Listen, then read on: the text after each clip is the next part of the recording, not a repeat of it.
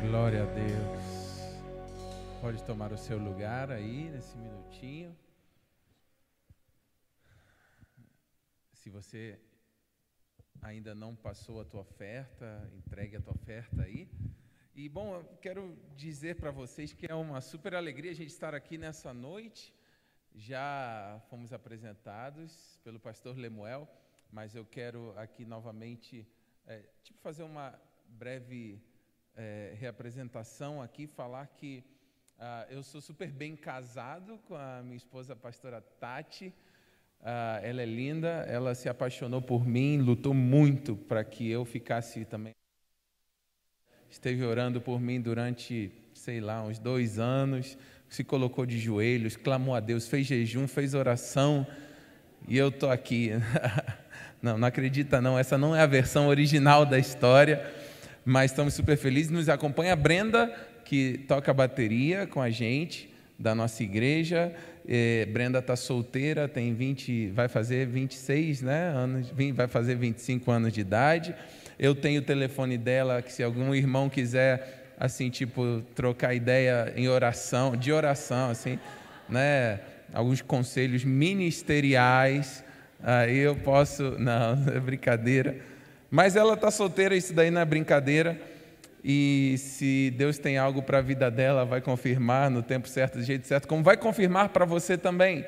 A Tati, para quem não sabe, a Tati foi minha única namorada, minha primeira e única namorada. A única mulher que eu tive a honra de dar um beijo foi na minha esposa. Então, tem gente que fica assustado, meu Deus, que negócio é esse, né? Porque hoje parece que é meio estranho esse negócio. Mas vale a pena, vale a pena, gente. Eu conheci a Tati, eu não vou contar aqui a história, porque não, não se trata isso da pregação, a pregação não, não se trata disso, mas é sempre legal falar um pouco sobre esse testemunho. Nós é, é, escrevemos um livro com a nossa história chamado Com Quem Será. Infelizmente não trouxemos porque acabou, a primeira edição acabou.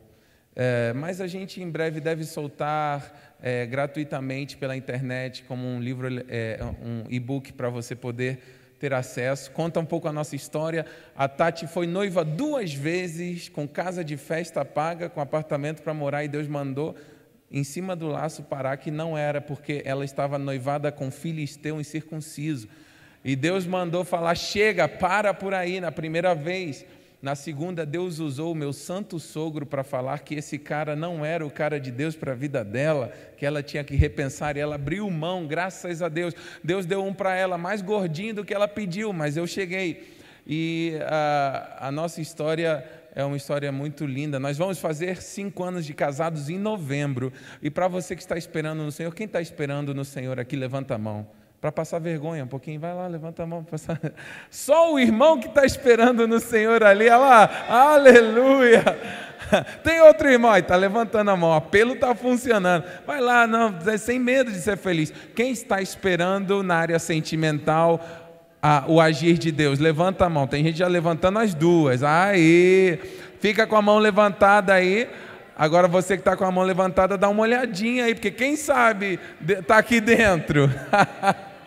É isso aí, dá uma, uma cutucada no teu irmão fala, quem sabe está aqui dentro. E é muito melhor que esteja aqui dentro do que que esteja lá fora, hein? Isso daí você pode ter certeza, vale muito mais a pena. Eu conheci a minha esposa enquanto ela estava ministrando no altar. E quando eu a vi no altar, eu falei que queria casar com alguém assim. E quando ela me viu pessoalmente, ela falou: Eu queria casar com alguém assim. Aí deu certo, meus irmãos. E uma semana a gente já estava orando. É, mas é, é muito legal conhecer gente de Deus, conhecer vocês. E aqui eu tenho certeza que é uma juventude que tem fome e sede pela palavra do Senhor. Quem tem fome e sede pela palavra do Senhor? Quem está dormindo, diga amém. Ah, sempre tem alguém aí, acorda então, em nome de Jesus. Mas se você chegou aqui nessa noite, você, nós já adoramos ao Senhor, nós entregamos os nossos dízimos e as nossas ofertas, e agora eu creio que Deus tem uma palavra para a tua vida. Uma palavra transforma, uma palavra de Deus transforma a tua história, transforma o teu presente, transforma o teu futuro. E se o teu passado foi ruim, isso fica no mar do esquecimento, mas agora Deus vai trazer à tua memória aquilo que te dá esperança. nessa noite você vai sair daqui com esperança no coração, vai sair daqui sonhando. E eu, eu tenho uma palavra no coração para aqueles que querem ir mais profundo em Deus, mergulhar mais profundo. E eu quero, convido que você abra sua sua Bíblia no livro, no segundo livro dos Reis, capítulo 6, eu quero ler o versículo 10, é, do 10 ao 12. Segundo livro dos Reis, do 10 ao 12. Se você tiver com tua Bíblia em papel, abra no segundo livro dos Reis. Se a tua Bíblia for digital, ligue a tua Bíblia. Mas é bom que você tenha agora acesso à palavra, porque por muito que eu fale, posso ficar falando aqui cinco horas seguidas, mas uma palavra que sai da boca de Deus, essa sim transforma. Transforma muito mais do que o pastor Diego. Na verdade, eu não posso transformar ninguém. É, é, é, é, transforma muito mais do que qualquer pessoa, é a palavra de Deus que tem poder. Enquanto você abre a sua Bíblia, eu quero aqui pegar, só avisar que nós trouxemos alguns, uh, uh, alguns materiais. Aqui tenho duas camisas para apresentar, para quem curte essas camisas. Eu estou com uma aqui, só que eu sou modelo plus size, então não, não, não fica. Não, é, essa é aquele modelo long, sem costura, está muito na moda esse modelo, né? E diz: é, Eu e minha casa serviremos ao Senhor.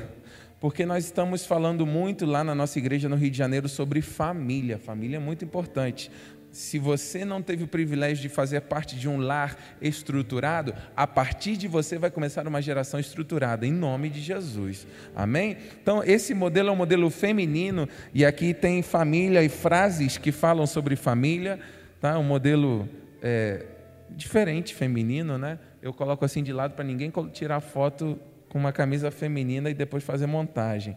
E tem essa.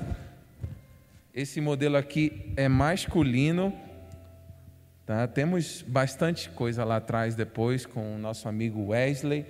É, temos CD de música, temos squeeze, temos canecas, várias coisas. Pode pegar aqui só para não ficar jogado aqui. Ah, obrigado, meu amigo. Quem achou, diga eu encontrei. Ninguém abriu a Bíblia, ninguém encontrou o versículo? Quem encontrou o versículo, diga eu encontrei. Ah, já deu tempo, né, gente?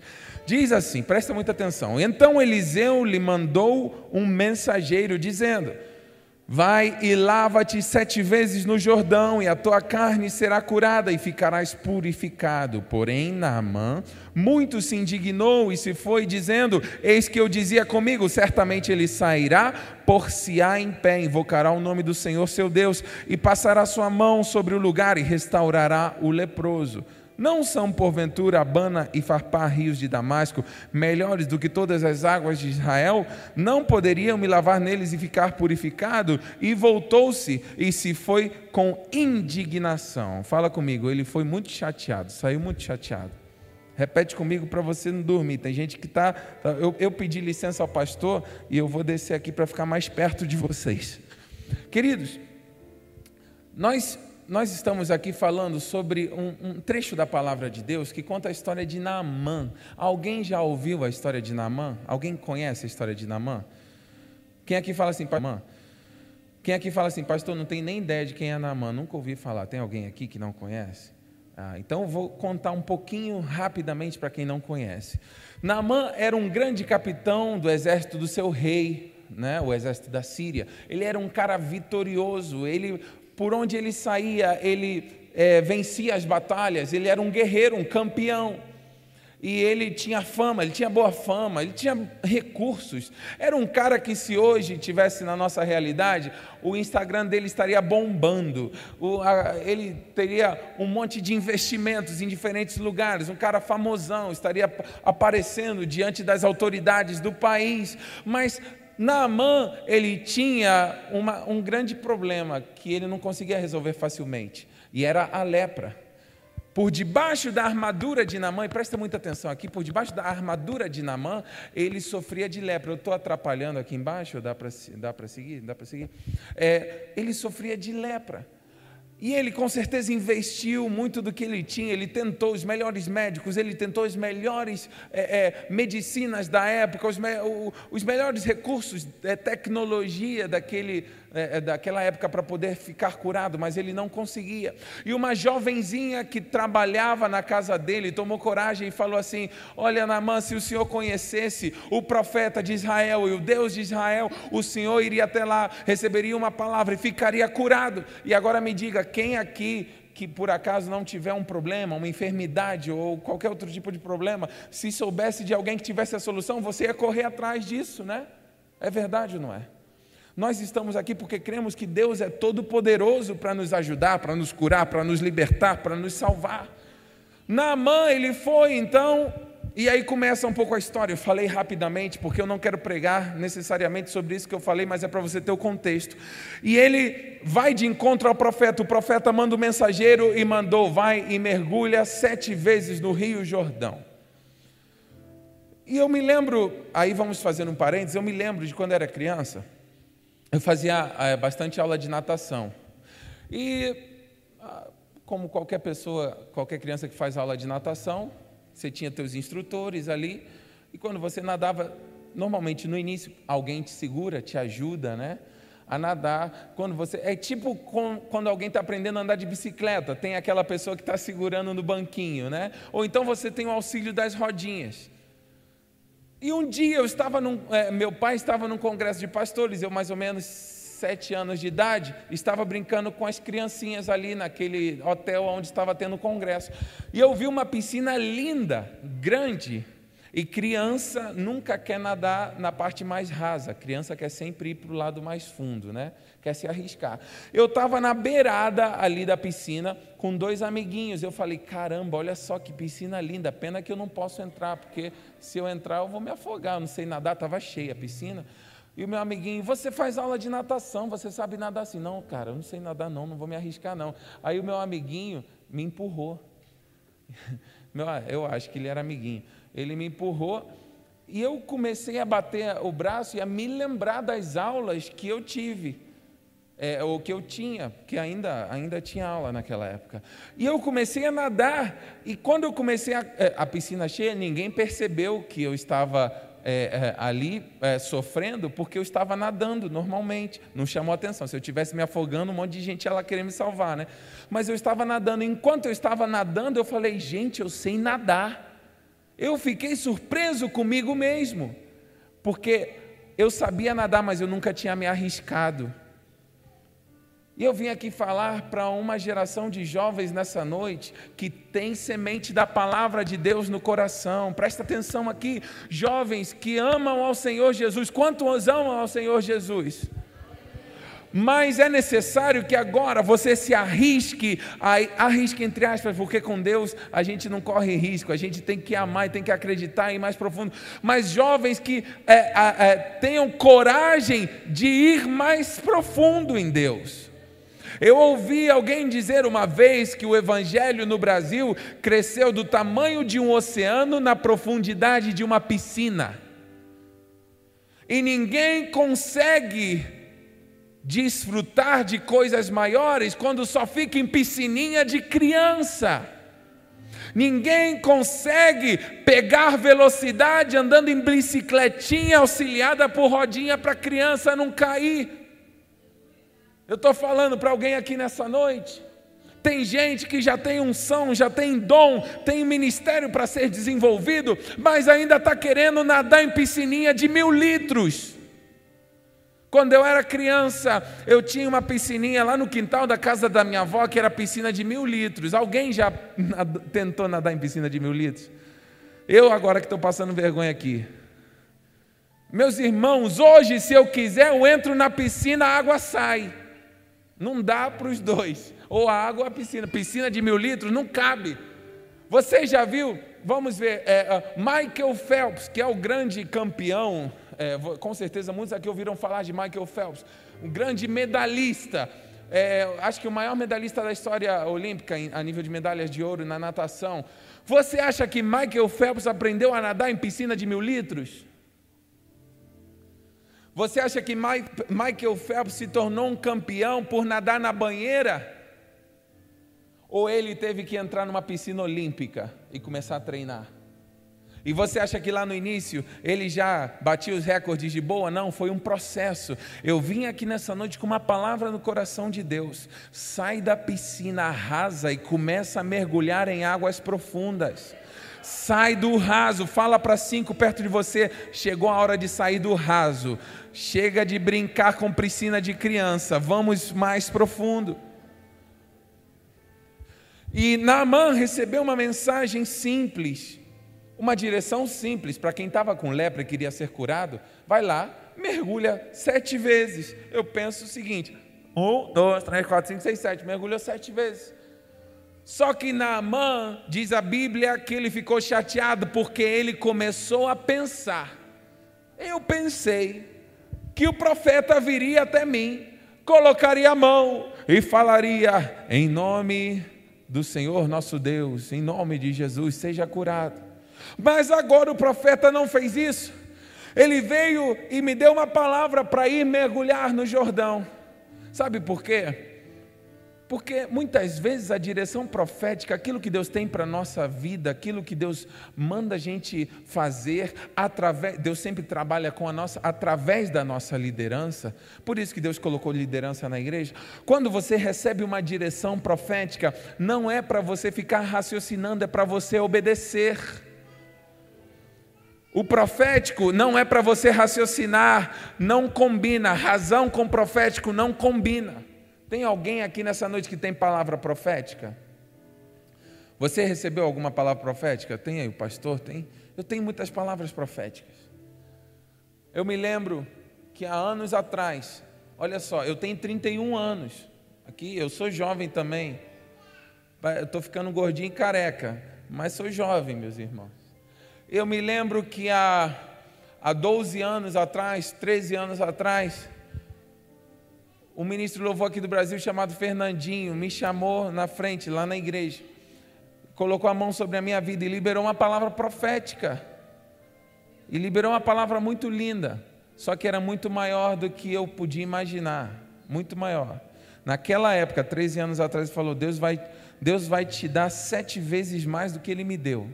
Deus vai te dar uma esposa. Começou a profetizar. Não se encaixava. Eu tinha 19, 18 para 19 anos, não se encaixava com a minha realidade, mas eu já tinha uma palavra profética. Eu comecei a acreditar na palavra profética. 13 anos se passaram. Naquela época ele profetizou a minha esposa. A minha esposa já se cumpriu. O ministério está em processo. Eu era pastor auxiliar da igreja do meu pai lá na Espanha. Hoje, eu e minha esposa estamos pastoreando a igreja sede do Projeto Vida Nova, uma igreja linda. Nós temos 31 eh, anos de idade. Eu vou fazer 32, ela acabou de fazer 32. Temos cinco meses de diferença. Estamos pastoreando 4 mil ovelhas, meus irmãos, com 31 anos de idade. Há 13 anos atrás, quando eu recebi a palavra, eu era pastor auxiliar e líder do ministério de música de uma igreja local de 150 pessoas. Tem coisa que, quando, é, quando Deus traz algo profético para você, não adianta você ficar planejando, raciocinando, você apenas precisa obedecer. Naamã era fácil, era só ele obedecer e mergulhar sete vezes, só que ele quis questionar. Não fique questionando. Naamã começou a falar: não seria melhor ser desse jeito, não seria melhor ser do outro jeito, não seria melhor ser assim, não seria melhor ser assado. E um monte de opinião, um monte de gente também dando palpite. Até que alguém ali falou: Poxa, já que está aqui, não custa tentar? Não custa tentar? E ele mergulhou e foi curado. Para quem estava procurando, para quem estava buscando, recebeu uma palavra, obedeceu, foi curado. Agora, ouça-me bem, eu tenho algo para falar para vocês. Tem muita gente que, como na mão hoje, tem uma palavra, é conhecido. Hoje em dia, a, a, a, a sociedade está muito virtual. Tem gente que diz que conhece a Bíblia, que tem uma palavra profética. É, as redes sociais das pessoas bombam, o cara é conhecido, o cara tira uma selfie, um monte de curtida. Mas e por, e por dentro da armadura? Naamã era leproso. Tem muitos jovens que têm, têm lepra hoje, entendam-me com os ouvidos espirituais. Tem gente que está na igreja, tem uma palavra profética, tem sonhos, mas por dentro da capa, da armadura, por dentro da fachada, está sofrendo com vício de pornografia e precisa ser liberto, está sofrendo com mentira, está sofrendo com engano. Nessa noite, você não apenas vai se lembrar da palavra profética que se cumprirá, mas você vai ser liberto da lepra que está te atrapalhando ir além. Deus vai, eu quero, eu quero ouvir alguém que está é, recebendo essa palavra dizendo amém, glória a Deus. Você talvez está a sete mergulhos de viver o melhor momento da tua vida. Você talvez, na mãe estava sete mergulhos, talvez você está a sete cultos de viver o melhor momento da tua vida. Talvez você está a, a, a um culto, talvez você está a uma oferta de viver um rompimento na tua vida financeira. Talvez você está a uma canção de receber uma revelação do céu. Talvez você está a uma pregação de viver um tempo novo, de que as portas se abram. Mas mergulha, vamos além. Eu sinto a presença de Deus aqui, desafiando os jovens a irem além. Para de ler a Bíblia de um jeito raso, leia sim de um jeito profundo. Peça ao Espírito Santo para te revelar não só o que está escrito, mas o que também está escrito. Pare de orar só na hora do almoço, tenha uma vida de oração. Para de orar só na hora que vai dormir. E você tem gente que vai orar só ora na hora de dormir e termina a oração de manhã porque dormiu no meio da oração. Precisamos ir além, mergulhar. Eu estou apaixonado por Deus. Eu estou querendo ser um instrumento de Deus para despertar uma geração, para reconectar uma geração no altar. Mas isso não vai acontecer se formos rasos. Alguém aqui se lembra da história do cego Bartimeu?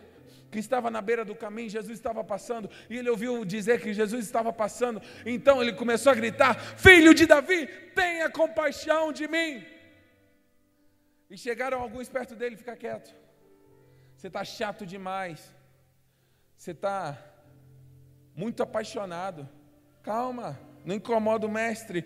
E quanto mais falavam, mais ele gritava: Filho de Davi, tenha misericórdia de mim. Até que um determinado ponto, Jesus parou no meio do caminho e falou: O que, é que você quer que eu te faça? Eu quero enxergar. E ele foi curado, sabe? Ele estava a um grito de viver um milagre. Talvez você está a um glória a Deus de viver um milagre. Acho que, acho que duas pessoas entenderam. Talvez você está a um aleluia de ver a resposta chegar para a tua vida. Talvez você está a um amém de ver os céus se abrirem sobre você. Talvez você está a uma frase, a uma canção, a um minuto, a, a uma hora, a um dia de viver a, um rompimento em Deus. E as coisas no profético são assim: você vai obedecendo e parece que nada acontece. Pelo menos comigo acontece isso de vez em quando. Parece que Deus nem. Parece, tá? Que Deus nem está ouvindo a tua oração direito. Você fala assim: Poxa, Senhor, será que o Senhor não está me ouvindo? Eu estou clamando, eu estou orando. Parece estar silêncio, você lê a Bíblia, quer, você quer mais, mais, e de repente as coisas começam a acontecer, as respostas começam a chegar. É assim. Olha, tem gente que ainda nesses próximos cinco dias vai ver resposta de Deus. Nesses estou profetizando aqui. Tem gente que vinha orando, clamando por algo há anos. Nos próximos cinco dias Deus vai responder. Tem gente que vinha ofertando, como o irmão deu testemunho ali, tem gente que vem ofertando, dizimando, há muito tempo falando, Senhor, quando que eu vou viver um momento do rompimento na área financeira? Continua, porque talvez você está mais um dízimo de viver um rompimento na área financeira. Talvez você está mais uma oferta de viver um rompimento. O importante é a gente perseverar, continua clamando, o cego Bartimeu clamou. É, esse, eu sempre me perguntei, Senhor, mas interessante mergulhar sete vezes no Rio Jordão no mínimo, a gente aprende que a gente precisa perseverar. Porque tem gente que tem a palavra para mergulhar, mas desanima no terceiro mergulho. Desanima no quarto mergulho. Aí o pastor fala: vamos começar um movimento nos jovens, vamos começar um movimento de oração. Achei lindo o, o, ministério de intercessão clamando aqui, jovens clamando. Achei isso poderoso, gente, porque tem muita gente que só espera que as irmãs da igreja estejam orando, mas não os jovens foram chamados para orar e clamar também. E eu, eu, fico, eu fico pensando, onde está essa geração que vai ir além, que vai viver coisas novas em Deus. Tudo que Deus prometeu para você está preparado, mas você precisa crer e tomar posse. E a gente fica esperando que o irmão do lado tome posse, ninguém vai poder mergulhar por você. A direção profética era para Naamã mergulhar sete vezes, não adiantava ele mergulhar seis e falar, tá bom, Pô, já mergulhei seis, é coisa pra caramba. E você, você nunca pode terceirizar aquilo que Deus mandou você fazer. Naamã poderia falar, ele pensou, não, não são os rios de Damasco melhores do que o Rio Jordão? Como a água do Rio Jordão não é tão cristalina como a dos rios que eu conheço, eu vou mandar meu servo mergulhar sete vezes por mim para eu ficar curado. Isso não existe. Na hora de orar, na hora de mergulhar, é você que tem que mergulhar. Não adianta você pedir só oração. A gente pede oração, claro. Mas não adianta a gente viver só de pedir oração. Quanto tempo você tem se dedicado a orar? E tem vezes que a nossa fé, não vou me estender muito mais, tá? Eu sei que tem gente cansada. Mas é, é, é, tem vezes que a gente precisa de ajuda assim. Eu me lembro quando eu é, contei rapidamente um pouco do testemunho, é, como eu conheci a minha esposa. Mas, na verdade, a primeira vez que eu a vi foi que nós fomos convidados para ir no congresso do projeto Vida Nova. E ela estava ministrando louvor. E aí, o apóstolo Ezequiel, que hoje é meu sogro, ele começou a pregar. Tinha 12 mil pessoas no Maracanãzinho naquela noite. Eu tinha 25 anos de idade, estava esperando no Senhor, nunca tinha namorado, estava esperando namorar a que fosse a minha esposa. E o título da mensagem, ou melhor, a palavra profética daquela mensagem foi assim: ele estendeu o dedo e falou: A partir de hoje começa uma contagem regressiva na tua vida sentimental. Tinha 12 mil pessoas, gente. Eu nunca tinha visto ele, nunca tinha visto a Tati. A partir de. Estava meu pai e minha mãe comigo. Então minha mãe olhou assim para mim: Diego, você vem esperando no Senhor, você está orando. Quem sabe é hoje, meus irmãos, eu estava a um apelo de receber a minha promessa e não sabia. Eu vou repetir, eu estava a um apelo de receber a minha promessa e eu não sabia. Olha para quem está ao teu lado e fala assim: talvez você está a um apelo de viver a promessa de Deus. Então ele liberou aquela palavra. A partir de hoje começa uma contagem regressiva na tua vida espiritual. Eu estava, eu não estava pensando naquilo. Eu não fui, eu não vim para o Brasil pensando naquela época em encontrar uma namorada. Eu estava querendo servir a Deus. De seis em seis meses eu vinha passar um tempo com Fernandinho, porque ele me discipulava na área do louvor e da adoração. Então, eu naquele momento estava sentado, sentado continuei, não levantei. Aí minha mãe, meu filho, você não vai levantar? Esse apelo tem tudo a ver com o que Deus quer fazer na tua vida. Eu falei, mãe, não é para mim não. Tem tanta, olha aqui, tem 12 mil pessoas, tem um monte de jovens que também estão esperando essa mesma palavra. Isso daqui não é para mim, não. Deve fazer comigo de outra maneira. Sabe o que minha mãe fez? Já que você não vai levantar, eu vou levantar por você. Meus irmãos, isso é muito forte. Minha mãe levantou por mim. A oração da minha mãe me sustentou. Tem horas que a gente não tem força para mergulhar. Tem horas que a gente não tem força para ir no apelo na frente. Mas sabe, quando você se junta com pessoas que têm mais fé do que você, meu irmão, as pessoas começam a fortalecer, você te animar, continua mergulhando. Não, mas já mergulhei três vezes, eu não aguento mais. Continua mais um pouco, você está prestes a viver um milagre. Você não está percebendo? Quer que eu te ajude a mergulhar? Eu mergulho com você. Tem gente que está precisando do teu apoio também. Tem gente que nessa noite está precisando de apoio, de pessoas que ajudem a mergulhar mais ah, eu não tenho forças para orar, junta com alguém que tem vontade de orar, que você vai aprender a orar mais. Mas não podemos permanecer no nível raso, porque no nível raso não tem peixe grande. Você quer descobrir coisas maravilhosas? Quer trazer vidas para Jesus? Não adianta você querer pescar peixe enorme, atum daquele grandão, na beirinha da praia. Na beirinha da praia, no máximo que você pode pescar, o quê? Uma sardinha, não sei. Mas você nasceu para coisas grandes. Profetiza para alguém aí, você nasceu para coisas grandes. Rafael, enquanto você ministrava, Deus colocou algo no meu coração, desde que eu almocei contigo hoje. Deus tem promessas para a tua vida, isso daí é evidente. Mas muitas vezes você se coloca diante da situação e como é que vai acontecer isso tudo? Como é, como é que vai ser? Não, a gente não sabe o futuro, mas perguntas surgem no coração, porque tem muitos desafios. Você está num tempo de, é, de decisões na tua vida. Tem que tomar decisão, tem que saber por onde você vai fluir.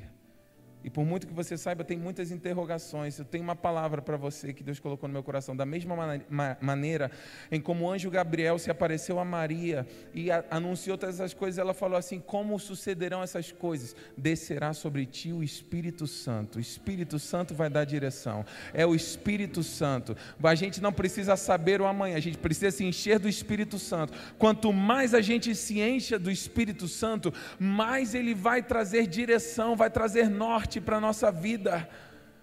Eu não planejei nada do que eu estou vivendo hoje, mas é muito melhor do que o que eu sonhei.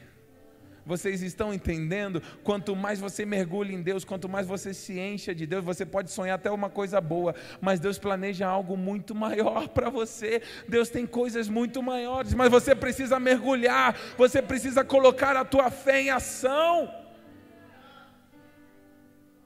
E Deus é especialista, eu já estou no final. Mas Deus é especialista em fazer isso.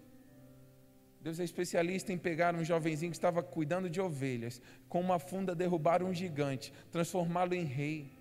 Deus é especialista em pegar um jovem que estava na prisão e de repente colocá-lo como governador de, da potência mundial da época. Deus pode tirar você da tua realidade agora e te colocar numa realidade onde você jamais sonhou, pensou que conseguiria chegar, mas pelo Espírito Santo você vai vendo as portas se abrirem e com o Espírito Santo você não precisa forçar nada, você não precisa dar chute em porta, não.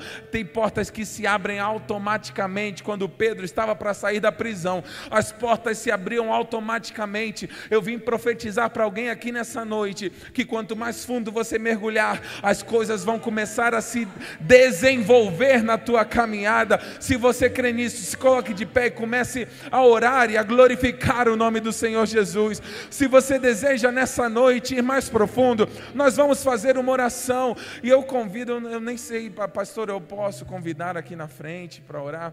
É, eu queria convidar você que nessa noite veio aqui e falou: Eu quero ir além, eu quero mergulhar, eu quero mais, eu já estou aqui na frente. Mas você que está desejando, teu coração quer arder e você está sem forças, talvez, ou você já conhece tudo como funciona e você se acostumou a viver algo automático, Deus vai te tirar do automático. Se você nessa noite vem aqui no altar e deseja se colocar de joelhos ou levantar as suas mãos, da maneira em como você sentir no coração, coração, mas nessa noite o Espírito Santo te chama para ir a águas profundas, para ir além. Deus tem mais para você. Começa a orar aqui na frente como você nunca orou.